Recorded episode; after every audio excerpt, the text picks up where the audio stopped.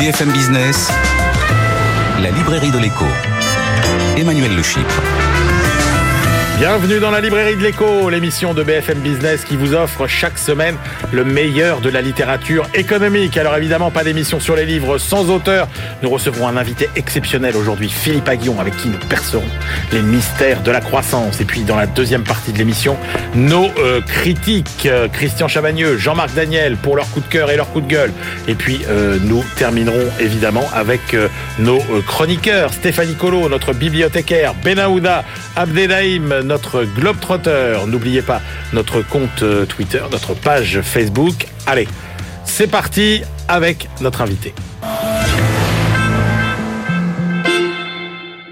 Nous allons plonger dans cette librairie de l'écho au cœur de l'énigme. J'aurais presque même envie de dire du miracle de la croissance. D'où vient-elle? Comment se répartit-elle? Quelle politique mener pour la favoriser? Peut-elle redevenir forte ou bien va-t-elle rester durablement faible? Réponse à toutes ces questions avec l'un des plus grands théoriciens modernes de la croissance. Bonjour Philippe Aguillon. Bonjour. Philippe, vous êtes professeur au Collège de France, à la London School of Economics et à l'INSEAD, après avoir été euh, très longtemps professeur à Harvard. Et vous publiez avec euh, Céline Antonin et Simon Brunel Le pouvoir de la destruction créatrice aux éditions Odile Jacob. Mais Philippe, avant de parler euh, croissance, j'aimerais qu'on rende hommage à un jeune économiste français décédé cet été, Emmanuel Fary. Il avait 41 ans. Il était considéré comme un des plus brillants économistes de sa génération. Tout le monde disait, Oui. il aura un jour le prix Nobel. Oui. Vous l'avez bien connu. Très bien, Euh, j'étais très proche d'Emmanuel. Ben oui, parce qu'il a été prof à Harvard.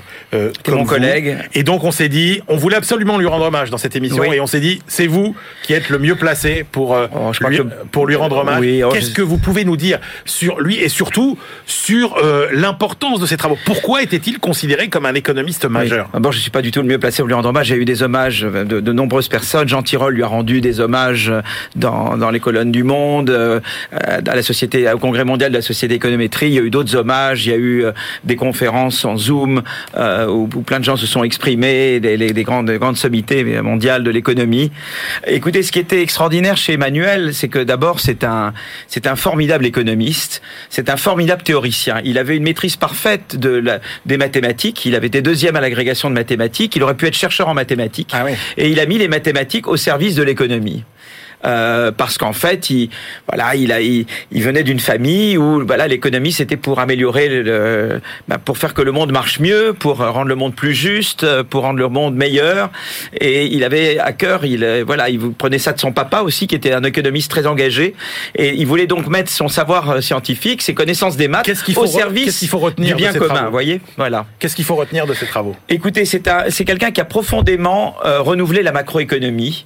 Il a, je crois qu'il y a, je crois qu'il y a peu de personnes qui ont été aussi loin que lui dans ce qu'on appelle les fondements microéconomiques de la macroéconomie. C'est-à-dire vraiment de comprendre derrière la macroéconomie, il y a des entreprises, il y a des industries, il y a des réseaux, il y a des réseaux industriels, il y a des inputs et des outputs, comme on dit, et, et jamais quelqu'un a été aussi loin que lui pour vraiment comprendre toute une série d'implications de, de cette complexité de, de, de, de- de la production et des réseaux de production euh, dans, euh, pour la macroéconomie. Voilà. Sur la Vous voyez par exemple John Robinson, elle avait un peu mis le doigt dessus, John Robinson, quand elle disait, mais attendez, à, à Solo et à Samuelson, le capital, ça veut rien dire. Il n'y a pas le, le capital, il y a plein de biens capitaux et il faut prendre en compte cette hétérogénéité. Et depuis, ça avait été abandonné, ça. Et celui qui a repris ça, c'est Fary. Sur la finance aussi, il avait fait beaucoup de... Il a, alors l'autre chose, c'est qu'il a, il a vraiment été très loin dans mettre la finance avec après la crise 2008. On s'est dit il y a quelque chose qui va pas avec la macroéconomique dominante, notamment avec les ce qu'on appelle les real business cycles, la, théorie dominante de Minnesota, parce qu'il n'y a pas de finance. Et on voit bien que la finance et la macro sont imbriquées.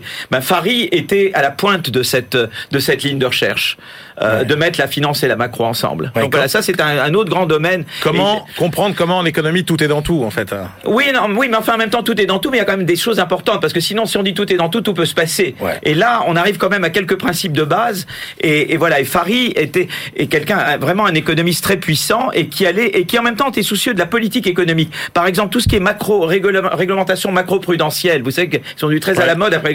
Euh, c'est vraiment Fari quoi, avec Tyrol, mais c'est beaucoup Fari et et et, et, et également, euh, par exemple, vous savez la le CICE que nous avons fait, vous voyez, c'était une dévaluation fiscale. Voilà, c'était en fait une dévaluation fiscale pour donner un peu d'air d'oxygène aux entreprises. Eh bien, c'est vraiment Fari qui a qui a qui a qui a vraiment poussé ça avec l'idée de dévaluation fiscale. Il a fait des travaux avec Gita Gopinath, qui est la chief économiste, l'économiste en chef du FMI, et ensemble, ils ont poussé très loin cette idée d'évaluation fiscale. Et c'est avec Farid qu'avec Hollande à l'époque et Macron, nous avions poussé très fort. Ah, il y avait Gallois évidemment, mais pour faire quelque chose comme le CICE, vous voyez ce que je veux dire. Donc il était très soucieux de que ces idées aient, une, et, des, et des, applications en de politique économique pour améliorer le monde. Voilà. Eh ben, et, c'était un être humain extraordinaire. Voilà. je pourrais parler des heures. On a pu faire toute l'émission sur Emmanuel, qui est à la fois un formidable économiste et un grand ami, un formidable être humain. Mais merci en tout cas Philippe Aguillon de nous avoir euh, finalement fait mieux comprendre à peu près euh, quelle était l'importance de, de, de ces travaux. On peut pas rendre justice en quelques minutes. Voilà. Oui, mais c'est gigantesque d'Emmanuel Farid. Bah écoutez, je ne peux pas dire aux gens. En fait, on peut même pas dire. Il n'a pas écrit de, de, de bouquins accessibles au non, public. Non, pas encore. Pas, encore. Il l'aurait fait. C'était son. Il, était en train, c'était un de ses projets. Là. Eh ben, c'est bien dommage qu'il euh, n'ait pas pu aller malheureusement jusqu'au bout de son projet. Parlons croissance maintenant, euh, Philippe Aguillon. Alors un petit point de détail. D'abord parce que si on parle croissance, il faut parler mesure de la croissance. Euh, vous dites le PIB, euh, ça mesure plutôt pas mal la croissance, mais ça ne mesure pas toute la croissance. Oui, parce que évidemment, bon, mais là-dessus, je suis pas le seul à l'avoir dit. Il y avait eu le rapport Fitoussi Stiglitz-Sen euh, qui avait enfin, mis en il pas sorti grand-chose, Philippe Oui, mais il y avait voilà, il y avait cette idée que c'est très bien le PIB par tête, mais qu'il faut aussi se soucier de la distribu de la répartition et il faut se soucier de l'environnement, etc. Donc, si vous voulez, il y a plusieurs mesures, mais l'innovation est une bonne mesure aussi. Vous voyez, par exemple, le degré d'innovation d'une société. Le... Non, mais je parlais même pas de ça, Philippe Je, parlais, je disais par exemple, vous dites euh, dans votre livre, euh, bah oui, avant, quand on prenait une photo avec avec un appareil photo. Euh, cette photo, elle était dans le PIB parce qu'on avait acheté l'appareil photo, on avait acheté la pellicule, etc. Maintenant, la photo avec le smartphone, vous avez le même résultat, mais dans le PIB, c'est zéro. Voilà, donc il y a beaucoup d'aspects. Donc le PIB, c'est quand même, ça dit quand même pas mal de choses, le PIB par tête, mais il y a aussi, il faut regarder les brevets, l'entrée, des, le, volume d'entrée d'entreprise. Mais c'est vrai qu'il y a des choses qui sont très difficiles à faire entrer dans le PIB. Par exemple, voilà, comme vous disiez, ben les photos maintenant c'est du smartphone, ben voilà, c'est ça rentre pas, voilà, c'est pas comptabilisé. Ou le temps que vous économisez à ne pas aller dans une agence de voyage pour commander un billet, ben c'est pas comptabilisé dans le PIB. Mais donc ça veut dire que quelque part la croissance elle est plus élevée que ce qu'on croit ou pas? Alors la croissance, nous on pense que on en parle dans le chapitre 6 euh, du livre. Euh, on pense que la croissance est, est sous-estimée, en particulier parce que euh, tout ce qui est lié à la destruction créatrice, on ne sait pas mesurer. Vous voyez, par exemple, euh, je pense cette feuille entre hier et aujourd'hui, le prix augmente. Donc je sais que c'est purement de l'inflation. Je fais une petite amélioration à la feuille et le prix augmente. Je peux dire qu'est-ce qui est d'inflation et qu'est-ce qui est l'amélioration que j'ai faite. Mais je remplace cette feuille par ce smartphone. Je, je ne peux pas comparer hier et aujourd'hui. Donc je ne peux pas mesurer l'inflation et ce qui est, et en général, on tend à surestimer la partie inflation et sous-estimer la partie croissance réelle. Et on explique de combien on sous-estime la croissance. La croissance, elle est au moins 0,6 par an plus élevée, la croissance de la productivité, que ce qu'on mesure vraiment. Et ben voilà. Et c'est expliqué dans le livre. Voilà une bonne nouvelle. Alors, la croissance. À cause de la destruction créatrice. Eh oui, ben on va y venir. On y revient. Tout se ramène à la destruction Mais créatrice. Mais on va y venir. On va y venir. On a du temps, Philippe Aguillon. D'accord. Alors, j'étais surpris. Euh, la croissance, c'est un phénomène récent. Tout à fait. Si vous voulez, il y a eu des épisodes de croissance dans l'histoire, et, et, mais ce n'était jamais vraiment très soutenu. Vous voyez ce que je veux dire? On revenait toujours, toujours un peu l'histoire du petit poussé, on revient toujours au revenu de subsistance. Vous voyez? Euh, C'est un peu le monde de Malthus, quoi, si vous voulez. Et vraiment là où il y a le décollage et on, et on sort de la trappe malthusienne, si vous voulez, c'est vraiment le décollage industriel de 1820 qui commence d'abord en Angleterre, puis la France, etc. Et c'est quand même extraordinaire. L'humanité, elle est très vieille, elle date de et la croissance, c'est un phénomène récent. C'est à peine 200 ans. 200 ans, c'est rien au regard de l'histoire de l'humanité. Alors, est-ce qu'on sait maintenant euh, déterminer quels sont les ressorts profonds de la croissance?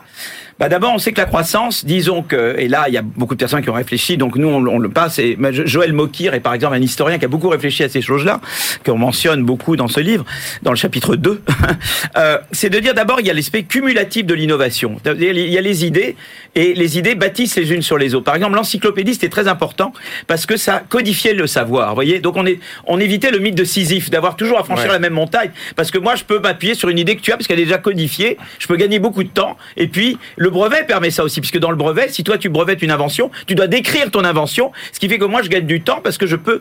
Donc c'est déjà l'accumulation du savoir. La deuxième chose, c'est les droits de propriété. C'est très important. Si dans un monde où tu es exproprié, il n'y a pas d'innovation. Donc c'est très important la protection des droits de propriété. Donc il fallait des institutions qui protègent les droits de propriété.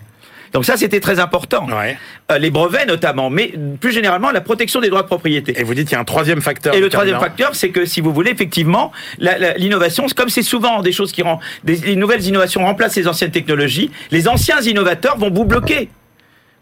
C'est ça le dilemme de la destruction créatrice. C'est que quelque part, je dois vous donner des rentes de l'innovation pour vous inciter à innover, mais ensuite vous êtes très tenté d'utiliser ces rentes pour empêcher des gens après vous de, d'innover sur vous et de vous et de vous et de vous et de vous éliminer du marché. Vous comprenez? Donc donc il y a et c'est pour ça que Schumpeter lui-même était très pessimiste sur le capitalisme. Il disait, voyez, il y aura de l'innovation, mais les innovateurs, une fois qu'ils seront là, ils vont tout bloquer. Est-ce que c'est pas ce qu'on est en train de voir aujourd'hui avec, avec les, GAFA? Alors il y a ce phénomène. C'est exactement le phénomène des GAFAM. Exactement. Seulement, il y a de l'espoir. C'est-à-dire que c'est le livre, qu'est-ce qu'il explique? C'est qu'on peut s'en sortir. C'est pas une fatalité. Et notamment, eh bien, euh, on peut modifier la politique de concurrence aux États-Unis et on peut avoir un certain nombre de politiques qui limitent le pouvoir des entreprises en place. Et la société civile a un rôle à jouer parce que l'État peut jouer un rôle important, mais il y a souvent des menaces de collusion entre l'État et les entreprises et la société civile peut être là. On va voir si elle joue son rôle aux États-Unis euh, dans les dans les 48 heures qui viennent pour justement limiter les possibilités de collusion entre les grandes entreprises en place et, et l'État pour pouvoir justement permettre à de nouveaux talents d'arriver et de d'innover. Un point, euh, professeur Aguillon, un point sur le concept qui est peut-être le concept le plus phare. Euh, de l'économie qui est celui qui explique finalement le progrès humain, c'est la productivité. Oui. Qu'est-ce que vous pouvez nous dire sur la productivité? La productivité, il y a plusieurs manières de la mesurer. Si vous, la productivité, c'est combien, par exemple, je peux dire combien de, de combien de PIB, combien, je sais pas, je produis avec tant d'heures de travail, par exemple. Donc je peux, voilà. si par exemple j'arrive à produire avec moins d'heures de travail la même quantité, ben, je ma productivité à augmenter. Euh, maintenant qu'on a des TGV, euh, une heure de temps d'un conducteur de train vous fait faire beaucoup plus de kilomètres que quand on avait des locomotives à vapeur. Voilà, ça c'est la productivité, des progrès de la productivité. D'accord. Euh... Et donc, évidemment, qu'est-ce qui génère ces progrès? C'est l'innovation. Alors, l'innovation. C'est l'innovation qui vous génère le, la croissance de la productivité. Alors, justement, l'innovation, euh, pourquoi l'innovation apparaît, j'ai envie de dire, euh, euh, sous forme de, de, de, de vagues, de grappes, euh, disait Schumpeter? Pourquoi c'est pas un phénomène continu? D'abord, il y a tout le temps des innovations, mais c'est vrai qu'il y a eu dans l'histoire des grandes, ce qu'on appelle des technologies génériques. C'est-à-dire, par exemple, la machine à vapeur, c'est une, c'est une technologie générique qui a pu être appliquée à plein de choses, au transport, euh, euh aux usines textiles, euh, plein de choses se faisaient avec la machine à vapeur.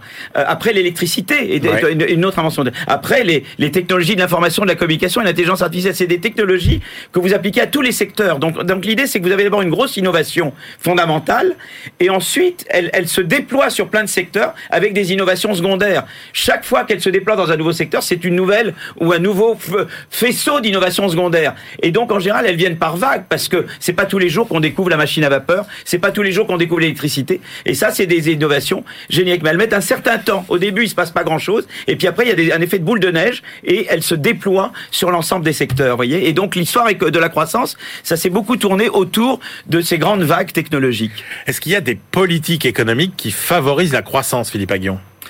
Oui, bien sûr, la croissance. Alors, alors elles sont pas les mêmes selon que vous êtes un pays développé ou pas développé. Si vous êtes un pays en rattrapage, c'est important. Bon, l'éducation est toujours quelque chose d'important. La protection des droits de propriété est toujours quelque chose d'important. Mais c'est évident que si vous êtes un pays en rattrapage, la concurrence c'est pas crucial. La flexi la mobilité du travail c'est pas crucial. Euh, euh, d'avoir un système financier boursier, c'est pas crucial. Si vous êtes un pays en rattrapage, vous voyez. Ouais. Si vous êtes, donc par exemple la Chine a fait beaucoup de croissance, eh bien grâce à, à son niveau d'éducation, qui a permis d'absorber des technologies étrangères en faisant venir de, de, de l'investissement direct étranger et euh, transfert de technologie, euh, ça a été la bonne façon. Donc accumulation de capital, transfert de technologie. Si vous êtes, ça c'est bien pour un pays en rattrapage. Pour un pays qui est déjà à la frontière technologique, eh bien il faut faire de l'innovation que j'appelle à la frontière. Pour l'innovation à la frontière, eh bien c'est important. La concurrence est très important parce que j'innove beaucoup plus à la frontière quand j'ai des concurrents qui me poussent à faire encore mieux que ce que Ouais. je fais moi. Ouais. Euh, la mobilité du travail c'est très important parce que la mobilité à la frontière c'est quelque chose où je suis amené à détruire et créer beaucoup. Donc il faut une certaine flexibilité du marché du travail et ça veut dire aussi un système financier qui est très basé sur des prises de risques. Il faut du capital risque quoi. Le financement purement bancaire ne vous le fait pas. Donc on voit que selon le mode de croissance, selon les, les leviers de croissance, selon que vous êtes en rattrapage ou en frontière, c'est des leviers différents qui vont jouer. Alors il y a des leviers qui sont communs à tout le monde. L'éducation c'est toujours bon, euh, mais euh, mais il y a des leviers différents selon que vous faites de la croissance par rattrapage. Et alors le, tout le problème de là, c'est que il y a des pays qui ont commencé à faire du rattrapage, même qui ont été très loin, comme la Corée du Sud par exemple. Et à un moment donné, ils, ils auraient dû passer à des institutions qui, qui les font croître par l'innovation frontière, parce que oui, quand vous devenez Ah, mais la proche Corée, de la la Corée, ça a été le cas. C'est devenu. alors, alors, c'est devenu. Alors, mais, par contre, alors non, mais- attendez, attendez, mais ce bah, le dilemme est le suivant, c'est-à-dire que le problème, et c'est à nouveau un, un dilemme schumpeterien, vous avez d'abord une phase de rattrapage où vous n'avez Ouais. pas besoin de concurrence. À un moment donné, vous arrivez à être suffisamment proche de la frontière pour que la concurrence devienne importante, pour changer vos institutions. Seulement, pendant que vous avez fait du rattrapage, quoi cette frontière se sont développées, Expli- expli- se sont développées des grosses entreprises qui elles bloquent ce passage. Vous Expli- comprenez? Oui, oui, très bien. Mais C'est ça, le Juste truc. expliquez, expliquez-nous ce que c'est que la frontière, ce que vous appelez la frontière. La frontière technologique, c'est ce qui fait de mieux dans votre secteur. D'accord. Une fois qu'on a atteint ce niveau-là. Ce que Phelps appelait the best practice. Ok, donc la on- meilleure pratique. Et là, on ne va au-delà que si. que si on innove sur soi-même. que s'il y, a il y a un aiguillon qui. Et voilà, vous- et la vous- concurrence devient importante. Donc il faut passer à des modes. On a bien vu en France les, les réformes structurelles, les fameuses réformes structurelles. C'est Ouais. et, et le Japon, par exemple, c'est un pays intéressant. C'est un pays qui n'arrive pas à devenir pleinement une économie frontière parce que euh, vous avez ces grosses conglomérats japonais qui bloquent ce passage nécessaire pour vraiment avoir des institutions qui alors, favorisent la croissance. Je me rappelle, je me rappelle d'une citation qui m'avait marqué. Je crois que c'est Paul Samuelson qui disait euh, il y a très longtemps, à l'époque où il y avait encore des économies socialistes, il disait il y a cinq catégories de pays dans le monde. Il disait il y a les pays capitalistes, les pays socialistes, les pays du tiers monde. À l'époque, on disait le Japon dont on ne Oui. comprend pas alors qu'il avait rien, pourquoi il a réussi? Et il citait l'Argentine qui disait qu'il y a un pays qui a tout pour réussir et, qu'il- et dont on ne comprend Et là, pas on parle pourquoi il d'un ne chapitre s'appelle le paradoxe argentin. Ben, c'est bien pour ça que je vous le c'est bien pour ça que je vous pose la question. Exactement. Voilà un pays très intéressant qui a commencé à croître, j'ai dit par l'accumulation, par et qui, et qui, Oui. et qui était technologiquement quoi, qui était voilà, qui était un bon pays en rattrapage. Juste ça se passe de 1870 après jusqu'à 1930 et à partir de 1930, c'est un pays qui décroche. Alors c'est un pays qui décroche parce qu'il n'arrive pas à à- au lieu de au lieu de jouer la concurrence euh, même internationale, c'est un pays qui pratique le contraire de la concurrence, qui sont les substituts d'importation et, c'est un pays qui au contraire se protège alors que la Corée ou d'autres pays ont joué davantage la concurrence internationale. Euh, L'Argentine, elle, euh, se protège trop de la concurrence internationale et n'arrive pas à, à- à- à passer à des institutions qui sont plus innovantes. Est-ce que la croissance, est-ce que la croissance, Philippe Aguillon, crée toujours plus d'emplois qu'elle n'en détruit? Alors, il n'y a aucun automatisme, parce qu'effectivement, euh, par exemple, l'automatisation, qui est source de croissance, elle détruit des emplois, puisque vous remplacez des hommes par des machines. Ouais. Mais il y a eu toujours la, la, la, la, la- la question suivante. On s'est toujours demandé pourquoi la révolution de la machine à vapeur n'avait pas créé du chômage de masse. Ouais. Vous vous rappelez qu'il y avait le mouvement des ludites des- de- sûr, en sûr, Angleterre, parce que c'était tous ces ouvriers qui avaient peur de, de, de devenir redondants à cause des machines. Et puis finalement, il n'y a pas eu ce chômage de masse. Quand il y a eu la révolution de l'électricité, Keynes euh, avait la crainte que ça produise du chômage de masse aux États-Unis. Ça s'est pas produit. Et pourquoi? Et on explique avec une étude récente que nous faisons nous sur des données avec euh, notre co-auteur Xavier Jaravel également. Donc Céline Antonin. Donc je mentionnais qu'aussi donc ce livre. Donc c'était c'est joint avec Simon Céline Antonin qui est à l'OFCE et Simon Bunel Qui qui est à est, l'INSEE. euh, qui est à l'INSEE et Banque de France. Donc nous trois plus Xavier Jaravel, on a fait une étude où on montre que les firmes qui automatisent plus en France, eh bien elles créent au total des emplois. Pourquoi? Parce que c'est vrai qu'il y a une substitution, euh, il y a des machines qui remplacent des hommes, mais en même temps ces, ces entreprises deviennent plus compétitives. Comme elles deviennent plus compétitives, elles gagnent des parts de marché dans le monde et donc elles ont plus de commandes et donc elles créent de l'emploi. Donc l'effet de compétitivité l'emporte sur l'effet de substitution. Oui, mais- Et ça, ça explique pourquoi vous n'avez pas eu les effets qui étaient euh, dramatiques Donc, prédits par les révolutions Philippe technologiques. Aguillon, ça explique pourquoi, globalement, macroéconomiquement, Voilà. on crée plus d'emplois et pourquoi ces périodes de transition technologique ne sont finalement macroéconomiquement pas un problème. Mais c'est un problème Sauf- pour l'individu. Eh ben voilà. Voilà, alors là, parce et que, là, pa- voilà. parce que chaque transition Voilà. fait quand même des gagnants Voilà, et des perdants. Alors là, c'est là que c'est très important. On a tout un chapitre là-dessus sur croissance, santé et bonheur. C'est-à-dire, il faut mettre en place un système. Et là, les Danois sont à la pointe. C'était leur flexi-sécurité danoise où ils ont trouvé un système qui fait que, eh bien, ce n'est jamais un drame pour l'individu de perdre un emploi parce que il, garde son, ses revenus et on lui donne une bonne formation et euh, euh, on, fait en sorte qu'il retrouve un nouvel emploi. Et, et, et c'est très important d'avoir un système, enfin un ensemble de systèmes de filets de sécurité qui font que les individus sont parfaitement protégés. Ce qui est très intéressant, c'est qu'au Danemark, et là c'est une étude d'Alexandra Roulet qu'on mentionne dans le livre, eh bien quand on perd son emploi au Danemark, ça n'a pas d'incidence sur la santé. Parce qu'il y a un bon système de flexi-sécurité. Je vous pose une question qui me taraude depuis très longtemps, euh, Philippe Oui. Est-ce que ce qui est possible dans les petits pays est transposable dans les grands pays? Alors, il y a des modèles rédents. Alors, l'Allemagne, je ne dirais pas que l'Allemagne est un modèle, parce que l'Allemagne a quand même un taux de pauvreté assez important, mais déjà, l'Allemagne a beaucoup d'aspects qui sont euh, intéressants, qui fonctionnent bien. Euh, je pense aussi que euh, on peut descendre. Nous, on a un pouvoir très concentré. Je crois qu'en France, il y a la place pour déconcentrer le pouvoir Ouais. et d'avoir beaucoup plus de, de, de, de pouvoir dans les régions, dans les métropoles.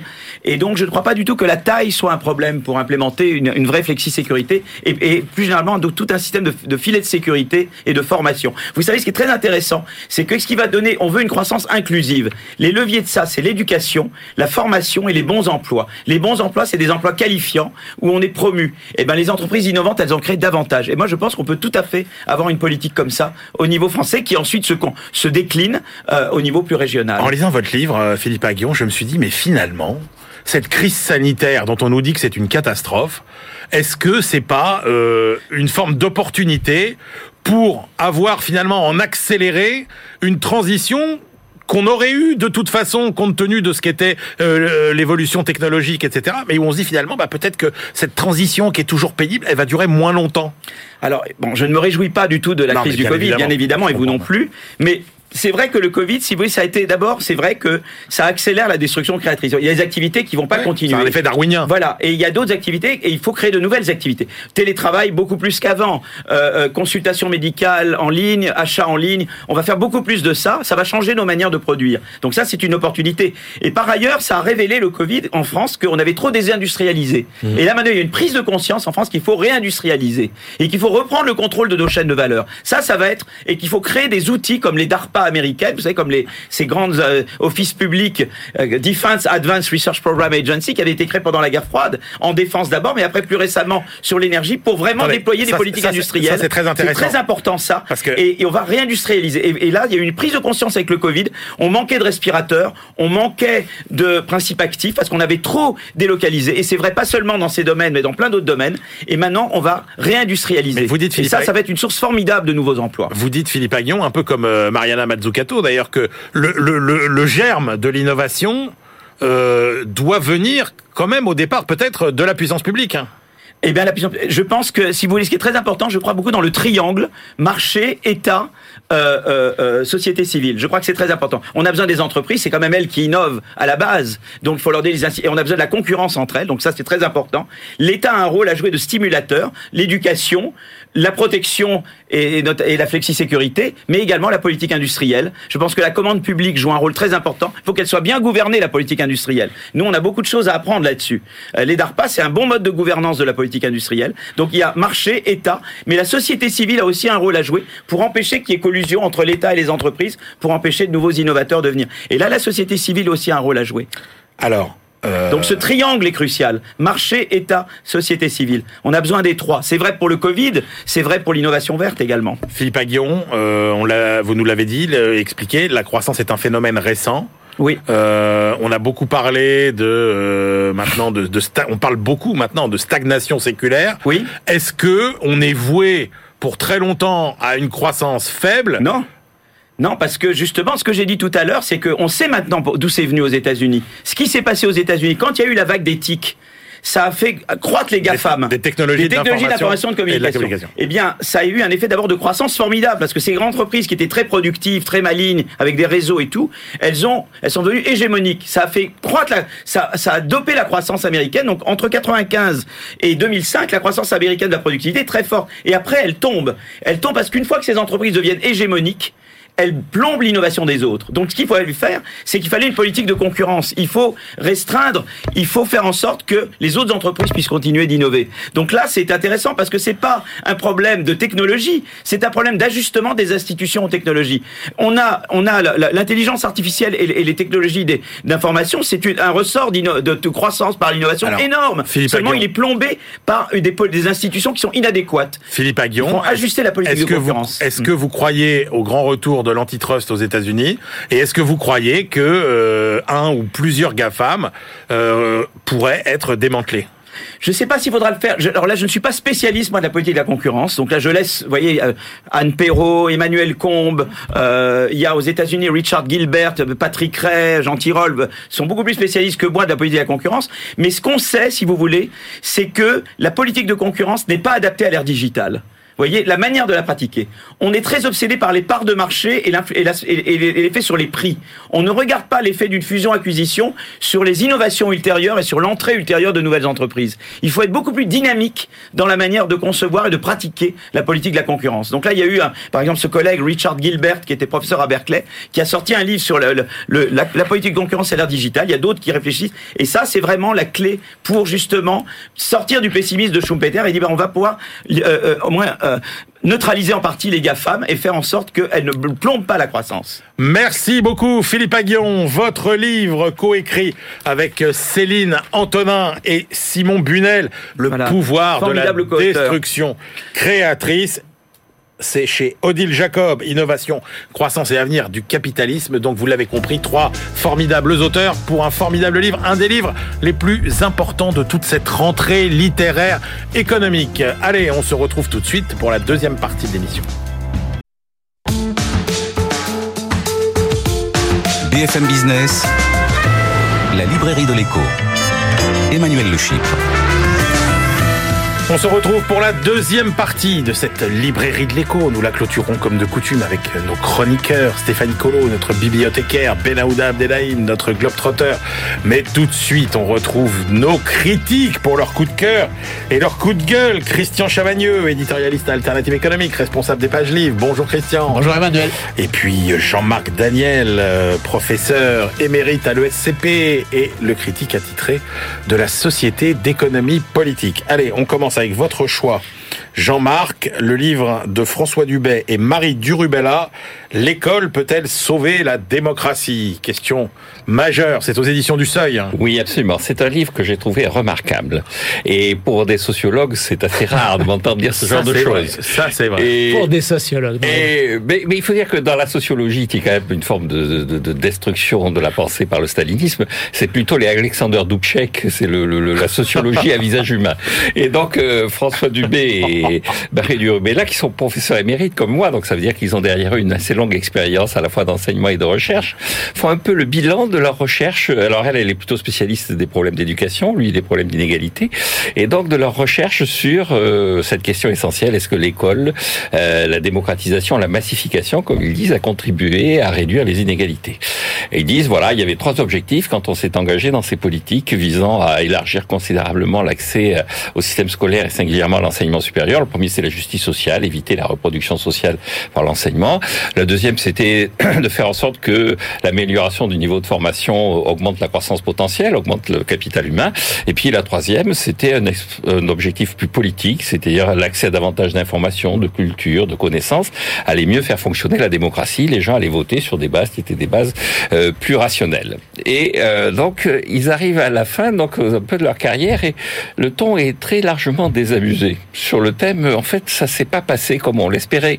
Il y a eu des améliorations. C'est vrai que le niveau général moyen augmente, mais le niveau de la tranche supérieure des formations, c'est-à-dire de l'élite, de l'excellence, lui a plutôt tendance à reculer. C'est marrant. Moi, je crois que c'était le contraire. Je crois qu'on continuait à former des gens euh, extrêmement compétents euh, au niveau de l'élite et qu'on avait abandonné mais non, un petit peu les. ils disent voilà, il y a- y, une pointe du diamant, mais qui commence à régresser. Et le niveau général, lui, plutôt s'améliorer. Et ils disent de toute façon, c'est normal. Quand on parle d'un enseignement qui est un enseignement qui est qui s'adresse à des gens qui sont analphabètes, tout de suite, l'enseignement améliore la situation. Là, on s'adresse à des gens qui étaient déjà de plus en plus formés, et donc c'est un mécanisme qui est à rendement décroissant.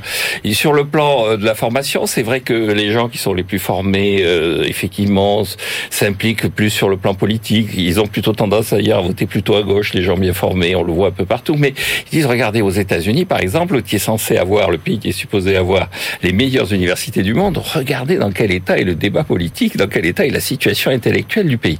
Quant à la formation et l'adéquation entre le niveau de formation et les besoins de l'économie, ils disent aussi, quand on regarde les besoins de l'économie, c'est pas forcément des gens surdiplômés dont on a besoin.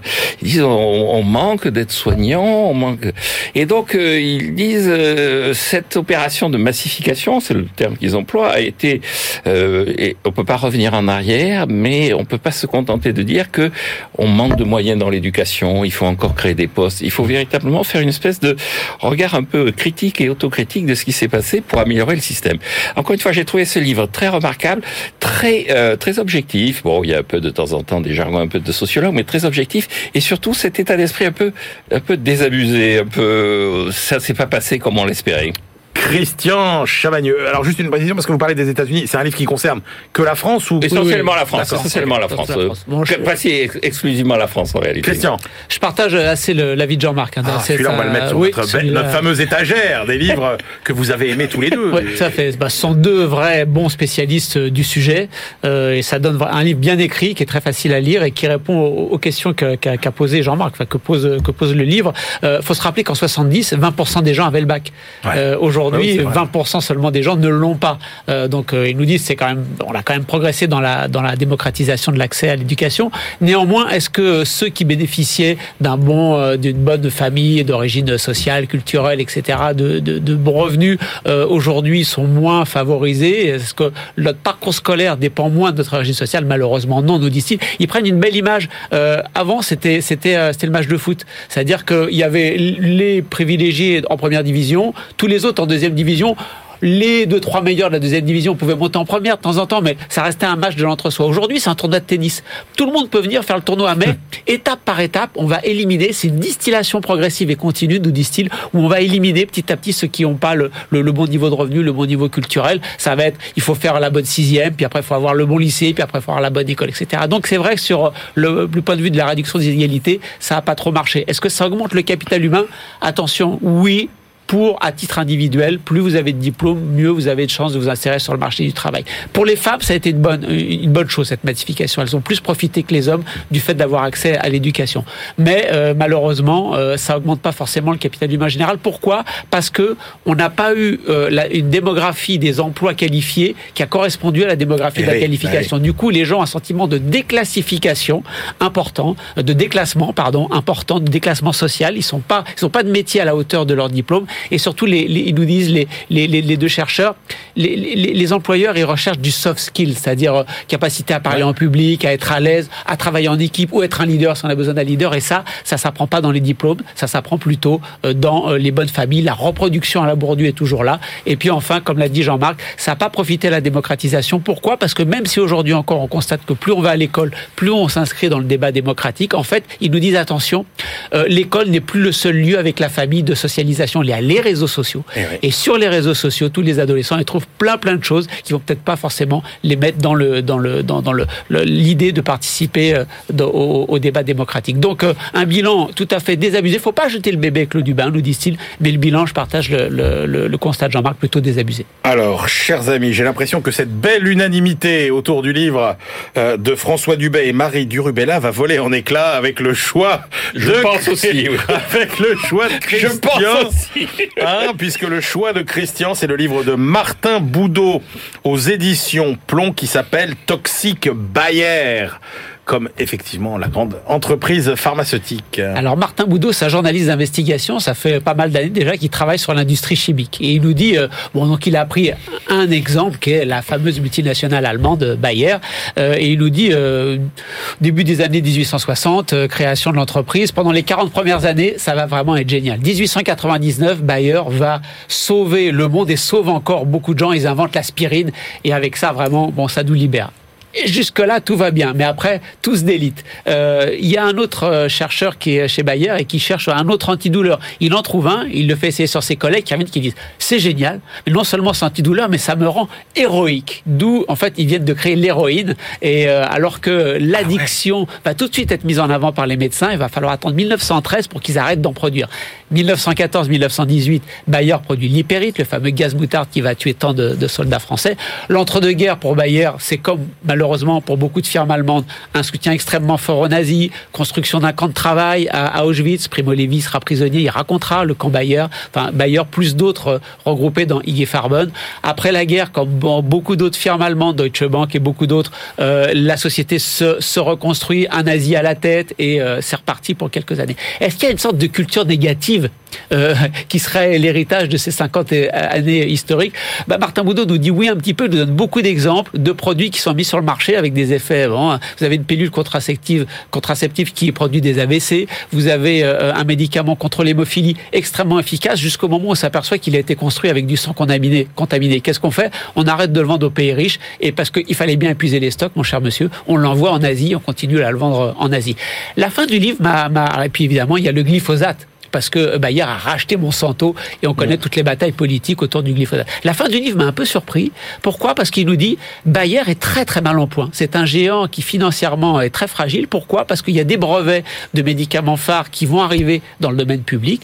Parce que bien évidemment, avec le rachat de Monsanto, 59 milliards de dollars pour acheter une entreprise, l'endettement euh, a, explosé. Et puis le risque réputationnel du côté de l'industrie chimique aujourd'hui est, très très fort. La, la demande de produits sains, Bayer tous les produits Bayer sont dans l'eau, dans, dans, dans, notre eau, dans nos assiettes, dans l'air qu'on respire. Il y a une demande qui va faire que peut-être que cette industrie chimique, comme l'industrie automobile, comme l'industrie aéronautique, née au 19e, qui a connu son heure de gloire au 20e, peut-être que voilà, elle, va diminuer au 21e siècle. Mais la réalité, c'est que les grandes inventions en matière de médicaments euh, sont quand même assez anciennes maintenant. Il n'y a pas eu de grande révolution euh, comme on en a connu avec. ça coûte de plus en plus cher bah et ça rapporte bah de moins en moins. Oui, j'ai lu, lu, à peu près le même livre que Christian, mais je serais beaucoup moins enthousiaste que dans la présentation.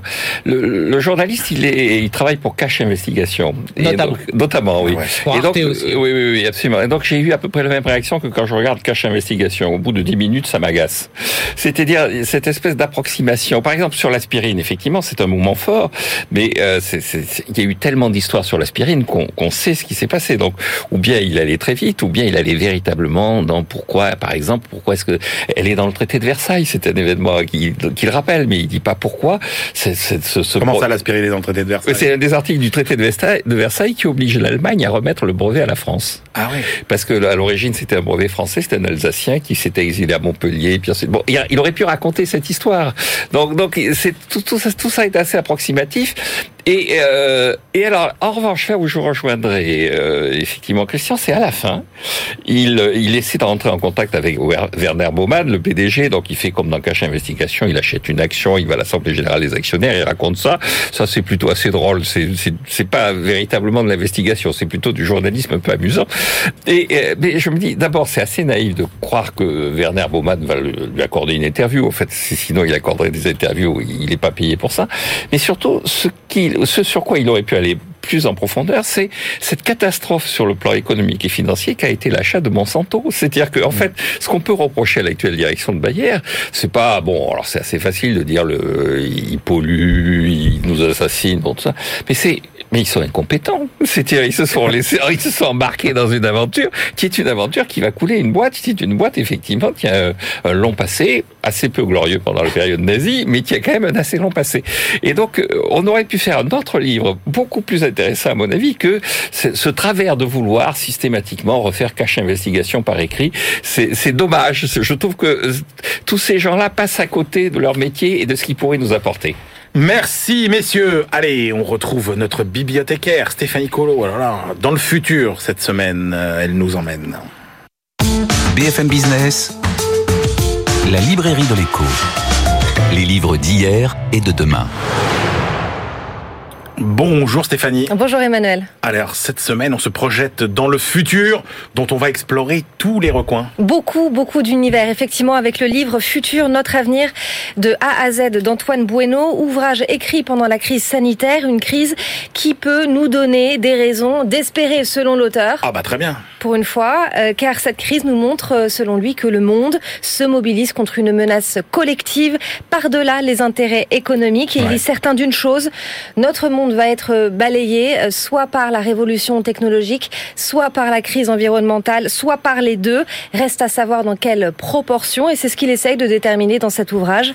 Euh, il a une approche prospec- euh, prospective et il aborde énormément de thèmes Euh, le travail, l'intelligence artificielle, la génétique, euh, l'éducation, la démographie, les frontières et j'en passe. Sachant que la révolution technologique ne va pas forcément à l'encontre euh, de la révolution euh, environnementale qui nous attend. Quelques mots sur Antoine Bueno. Alors c'est un essayiste français, il est diplômé de Paris 2 Panthéon-Assas, Sciences Po, l'ESSEC. C'est un spécialiste de l'utopie, de l'environnement, des nouvelles technologies. Il est également conseiller au Sénat, chargé du suivi de la commission du développement durable et de la délégation à la prospective. Alors qu'est-ce qu'il nous prédit, euh, Antoine Bueno, euh, Stéphanie euh, par exemple sur cet enjeu euh, considérable euh, qu'est l'éducation et sur euh, le travail Alors on commence par l'éducation. Il nous dit que l'apprentissage à l'école sera augmenté grâce à l'intelligence artificielle et aux molécules biochimiques qui vont Ah permettre bon aux enfants d'être plus concentrés. Wow. Euh, on apprendra aussi via des jeux virtuels, des escape games dont on ne pourra s'échapper que en, qu'en résolvant des, des problèmes mathématiques. Ah ouais. Euh, il en est sûr, l'arrivée du téléenseignement dans l'éducation de masse euh, va accélérer, la dématérialisation euh, de l'école, tout comme le e-commerce a accéléré, euh, aura eu raison du, du commerce traditionnel.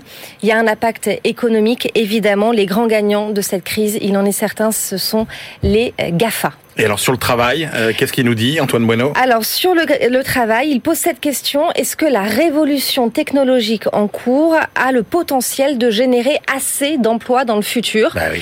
Euh, alors à court terme, il nous dit oui parce que li- li- l'intelligence artificielle n'est pas encore assez mûre, elle n'est pas encore assez euh, intelligente, elle ne sait pas reconnaître un chat par exemple. À long terme, par contre, c'est improbable car tôt ou tard, la robotique et l'intelligence euh, artificielle seront assez efficaces et évoluer pour nous remplacer. L'homme va donc devoir euh, s'augmenter euh, lui-même. Elon Musk travaille d'ailleurs d'ores et déjà sur des implants euh, cérébraux. Euh, face aux machines, l'homme est donc n'aura d'autre choix que d'en devenir une pour continuer à travailler. C'est ce que nous dit Antoine Bueno. Mais même augmenté, tôt ou tard, l'IA surpassera l'intelligence humaine et supplantera Donc autant arrêter de travailler tout de suite. L'homme au travail. Pour Bueno, le monde du travail sera demain divisé en trois compartiments. Celui des hommes-machines travaillant en symbiose avec l'IA.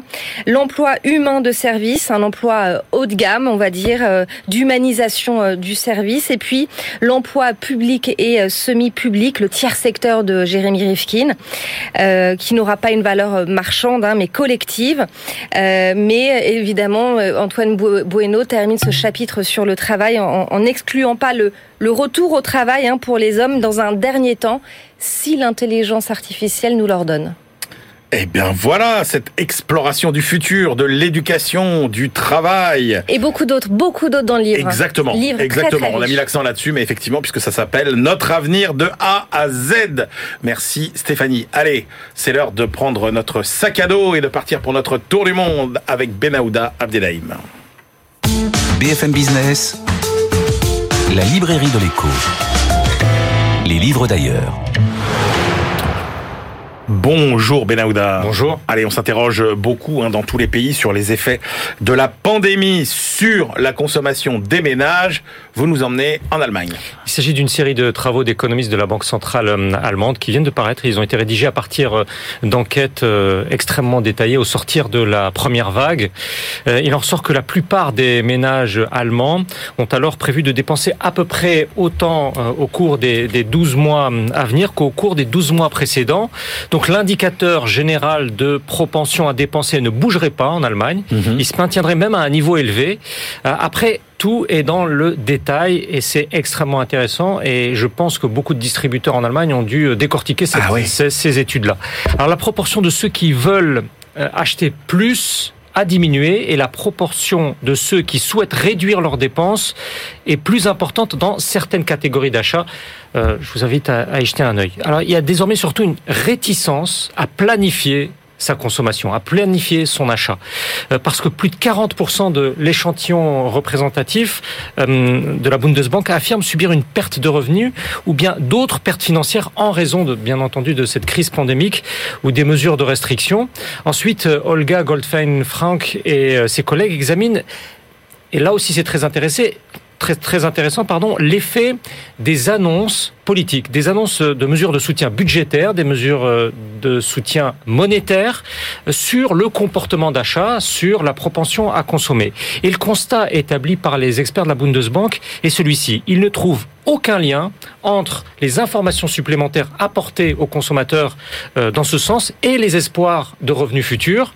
Le plus inattendu est que sur une partie non négligeable euh, de l'échantillon des ménages, euh, l'annonce de mesures de politique expansionniste peut même les rendre plus pessimistes quant à l'évolution de l'activité et donc freiner leur volonté de consommer.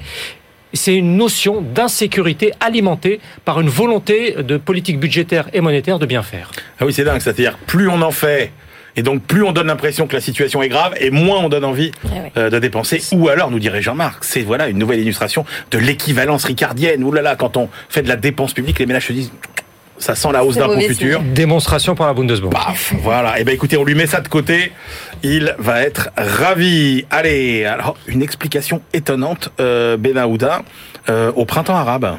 Alors, les chômeurs malheureux sont-ils euh, responsables des troubles? Examen des printemps arabes, question à laquelle a entrepris de, répondre un, chercheur finlandais euh, qui travaille de longue date sur euh, les liens précis entre violence politique et chômage.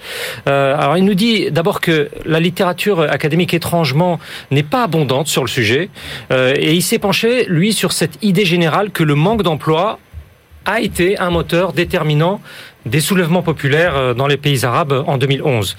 Et le lien de cause à effet n'a rien d'incontestable selon Kari Paasonen. Euh, par rapport aux- personnes ayant un travail, euh, les chômeurs n'ont pas eu plus de chances, au sens de probabilité statistique bien sûr, d'avoir participé aux manifestations de ce qui a été baptisé le printemps arabe ou bien aux protestations dans le monde arabe en général. Il s'avère que les chômeurs dans ces pays n'étaient pas particulièrement intéressés par la vie politique. Euh, L'insatisfaction euh, énorme dans leur vie euh, n'a pas influé fondamentalement sur la probabilité de l'individu de sortir protester. Et l'auteur combine une demi-douzaine d'hypothèses. En proportion, les travailleurs à temps partiel, par exemple, ou les étudiants, euh, ont davantage participé aux protestations, aux manifestations que les demandeurs d'emploi. Euh, Passonen explique par ailleurs que ce n'est pas une spécificité de, de l'Afrique du Nord et du Moyen-Orient. À travers différentes régions du monde euh, qu'il a exploré, le lien entre chômage et instabilité politique est, je cite, remarquablement plus faible qu'on ne le pense souvent. Ouais, c'est fou, c'est peut-être une culpabilité des chômeurs, euh, je sais pas.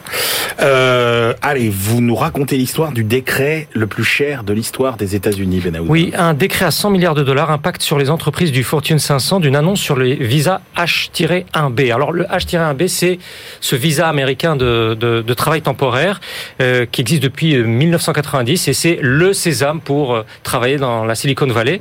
Euh, il est attribué au, au profil étranger hautement qualifié euh, qui dispose d'une promesse d'embauche euh, aux États-Unis.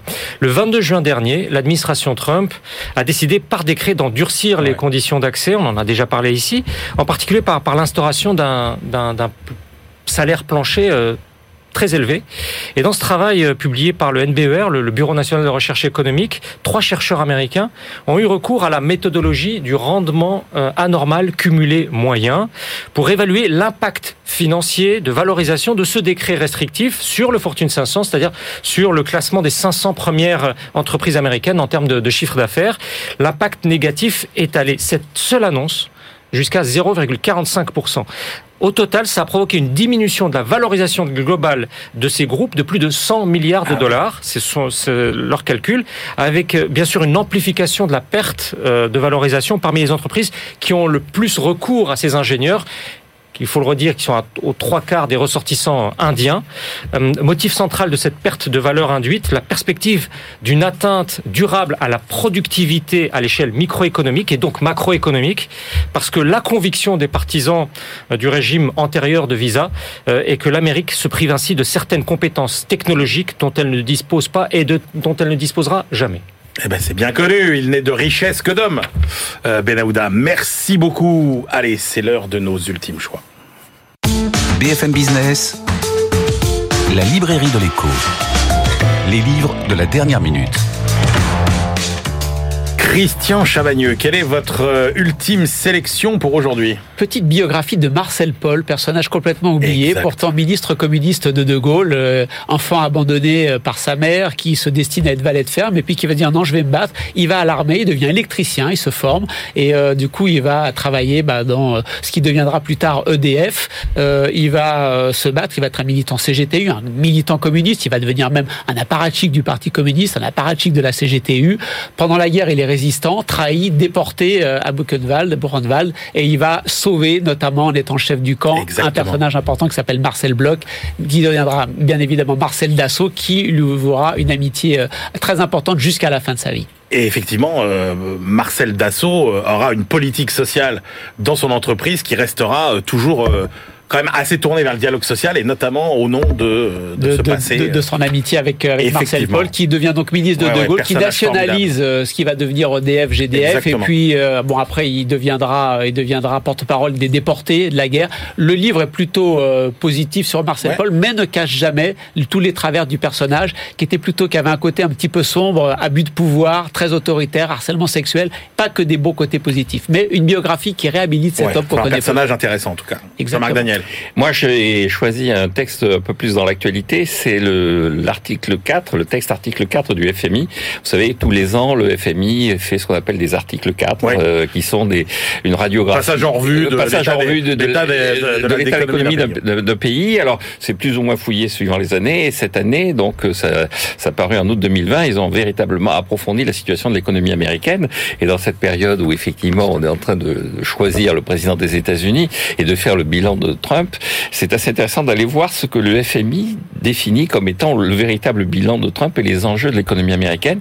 C'est passionnant, c'est écrit en anglais et, et c'est euh, c'est pas aussi, euh, enfin le, le résultat, les éveils du FMI ne sont pas tout à fait conformes à ce qu'on raconte. C'est-à-dire le bilan de Trump, ils le mettent en demi-teinte, mais ils disent par exemple que la croissance potentielle a augmenté, mais que la politique euh, de la dette est pas soutenable à long terme. Enfin, il y y a tout un tas de remarques qui sont Non, passionnantes sur ce qui est intéressant, c'est d'expliquer pourquoi elle a augmenté et c'est assez surprenant. oui, oui. Alors, ce qu'ils mettent en avant, c'est le fait- oui, oui, c'est le fait que les États pétroliers sont développés, c'est-à-dire que les, les endroits où la Ouais. croissance, c'est pas, on pense à la Californie ou Massachusetts, mais c'est les Dakota et le Texas qui ont été, et c'est les États agricoles, c'est-à-dire qu'il y a eu une, une, une refonte de l'agriculture américaine et que l'agriculture américaine est de nouveau un des facteurs clés de la croissance Donc n'allez pas chercher dans les nouvelles technologies de Oui, c'est ça, l'information oui, le oui. ressort de l'augmentation de la croissance potentielle américaine. C'est quand même un message assez fort. Oui, oui, les GAFAM, c'est important, mais le cours du maïs aussi. Bon les amis, est-ce que vous vous rappelez votre première connexion à Internet, Christian? 93, 94. 94, Jean-Marc Ouais. Daniel oui, oui, je dirais 93, 94. Ouais. Moi, je me rappelle que mon premier mail, c'était 1996. Et est-ce que vous vous rappelez à l'époque de l'allure euh, des sites, euh, des, des moteurs de recherche Ah, le euh, moteur de recherche s'appelait Alta Vista. Alta Vista, ok. Google déjà. Ouais, Google, je pense déjà. ouais. Ah, Bon, moi, ouais. c'était Alta Vista. Alors, Je- je- alors, ce qui est intéressant, c'est que on n'a pas de témoignage de cette époque-là. C'est-à-dire qu'on ne sait plus à quoi ça ressemblait. Eh bien, justement, il y a un livre qui vous rappelle, qui vous replonge dans les premières années du web. J'ai envie de dire la magie euh, du web, c'est-à-dire le web euh, des rêveurs, le web des idéalistes, le web des pionniers, le web, en gros, allez, on va le dire, le web d'avant les réseaux sociaux. Il y a plein de photos, c'est super illustré, donc ça vous remet, ça vous rappelle comment c'était, à quoi ça ressemblait Yahoo, à quoi ça ressemblait Amazon euh, quand ça s'appelait encore Cadabra. Ça s'appelait Cadabra, le premier site euh, Amazon. C'est vraiment un livre super sympa, un livre de souvenirs. C'est le web d'avant, le meilleur et le pire des débuts d'Internet. C'est chez Huguin et Munin et c'est euh, écrit par Morgan Tual. Donc voilà, pour vous rappeler tout et avoir toutes les images sur les débuts du net, eh bien, c'est le web d'avant. Voilà, c'est la fin de cette librairie de l'écho. On se retrouve la semaine prochaine et d'ici là, évidemment, bonne lecture.